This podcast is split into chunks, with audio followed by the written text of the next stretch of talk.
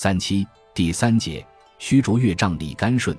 上一章写过乔峰义兄辽道宗耶律洪基的事迹，而这时候西夏的当家君主应为李干顺。《天龙八部》如此写道：西夏疆土虽叫大辽，大宋为小，却也是西垂大国。此时西夏国王早已称帝，当今皇帝李干顺，史称崇宗圣文帝，年号天佑民安，其实朝政清平，国泰民安。李干顺是李元昊的曾孙。庆历八年，李元昊为太子宁令哥刺伤身亡，在舅父梅藏额旁的安排下，夏懿宗李亮作以一岁之龄继位。如此幼年登位，国家权柄自然落在母亲梅藏氏和他的兄长手中。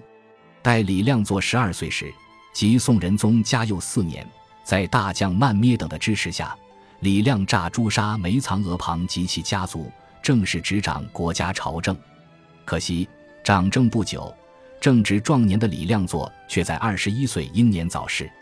治平四年，李亮作长子李秉常以七岁之龄继立，并由梁太后摄政。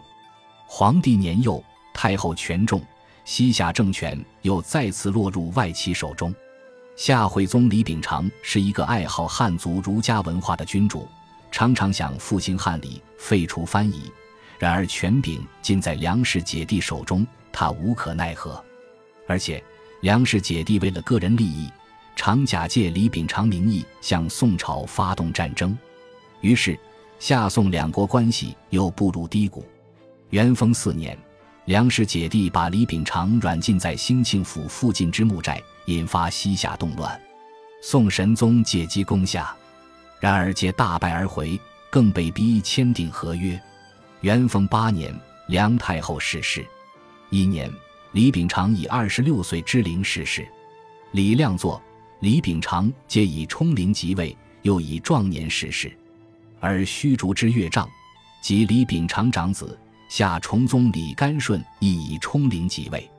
元佑元年，李干顺以三岁之龄即位，由其母梁氏、皇族为名阿吴将军任多保中共同辅政。分掌西夏军政大权，这三人背后牵连着千丝万缕的家族利益，彼此冲突不绝，由是遗祖日深。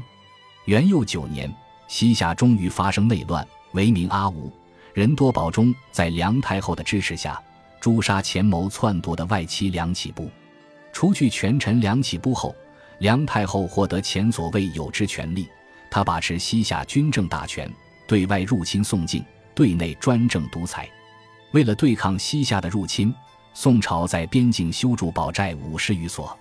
梁太后曾亲率大军进攻其中的平夏城和临平寨，遭受宋军据城寨顽强抵抗，最后大败折返。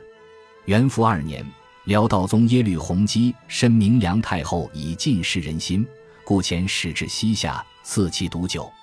梁太后死后，李干顺终于亲掌政权。时年十六岁，据《西夏书事》卷三十一记载，李干顺秉性英明，处事谨慎，守成令主也。令主即是贤德之君主的意思。李干顺似乎是一个不错的君主。反观宋朝，宋哲宗赵煦虽然只有二十出头，但他当皇帝不久便病故，由宋徽宗赵佶接手，也即是在靖康之南被金人掳去的二帝之一。而辽国的境况也不见得好。干统二年，辽道宗耶律洪基身故，地位将传到末代皇帝天祚帝耶律延禧手上。宋、辽、夏本来是宋辽强、西夏弱的形势，但这两年将迎来天翻地覆的改变。李干顺亲政后，第一件事就是改变梁太后攻打宋朝的战略。他明白到夏国的存在方略是既不得罪宋，也不开罪辽。无论是宋还是辽，都没有能力一口把西夏吃掉，但连年征战只会拖垮国内经济，大有乱起萧墙之虞。因此，他选择了和宋复辽的战略方针。事实上，从政和四年起，宋夏接连发生古古龙、臧底和、人多全镇五城和统安城多场战事，双方各有胜负，损耗甚巨。有鉴于此。李干顺果断地在宣和元年主动向宋请和，宋徽宗也下令罢兵。至于辽国，李干顺在亲政之初，为消弭梁太后之死的风波，即向辽道宗请结姻亲。其实辽道宗不允。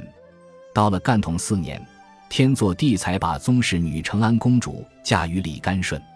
李干顺对外和宋父辽，对内积极倡导学习汉文化。